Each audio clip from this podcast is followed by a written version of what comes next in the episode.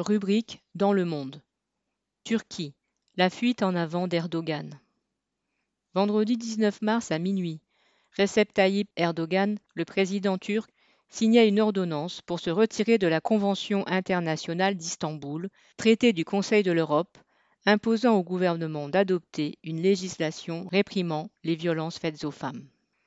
Erdogan avait pourtant fait l'éloge de cette convention en 2011, lors de sa signature. Pourquoi ce changement brusque?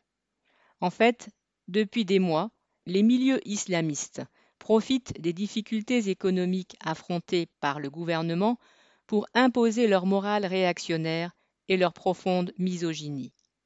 Alors cette décision peut être une occasion de leur plaire au moment où le mécontentement monte dans tout le pays. Erdogan, qui veut s'afficher comme entre guillemets le grand sultan, aux pouvoirs illimités, s'est heurté à un obstacle.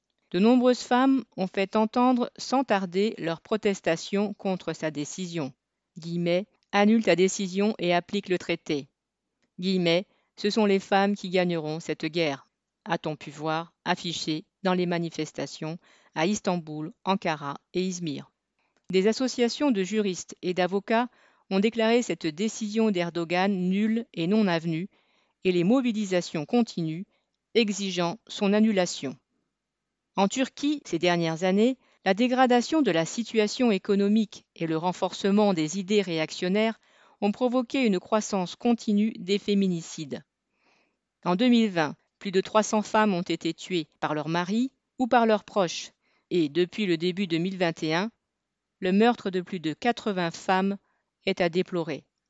En une seule journée, le 22 mars, une femme a été tuée par son mari policier à Izmir et une autre aux environs d'Adana par son ex-mari.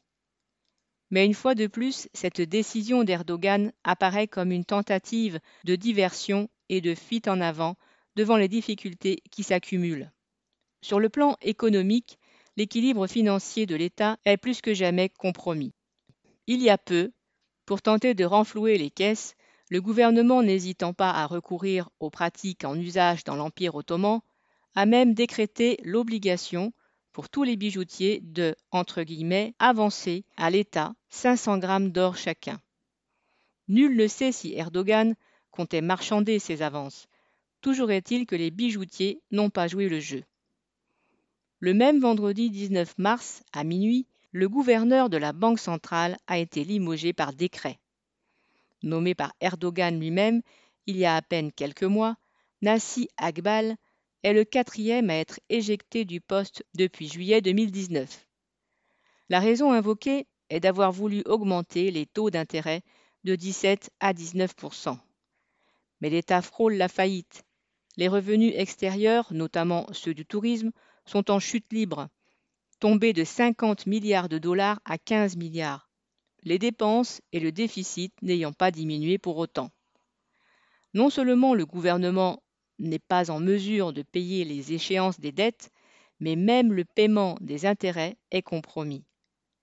Dans ces conditions, la bourse d'Istanbul a suspendu à deux reprises les cotations le 22 mars, perdant presque 8% en quelques heures ce même jour, et la livre turque a encore dévissé de presque 10%.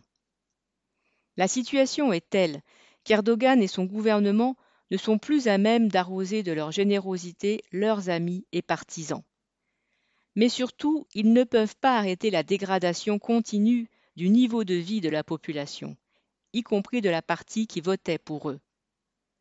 Dans cette impasse, Erdogan et son parti, l'AKP, cherchent à détourner l'attention de l'opinion publique.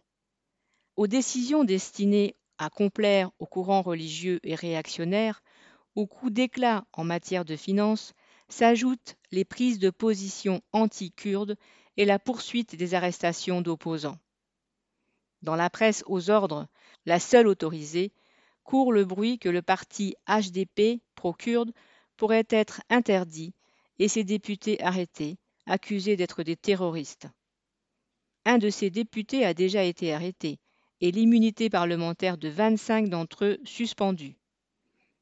Le 22 mars, dans 53 départements différents, 184 personnes liées au milieu militaire ont été arrêtées, accusés d'être des terroristes au service de Fethullah Gulen, ex-rival et désormais ennemi juré d'Erdogan.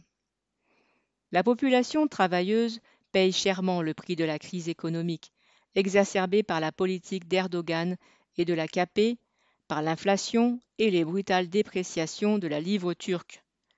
Mais les récents rassemblements d'étudiants hostiles à ce gouvernement, comme les manifestations provoquées par ses prises de position misogynes et provocatrices, montrent que la dictature du entre guillemets grand sultan ne suffit plus à faire taire les opposants. Julien Silva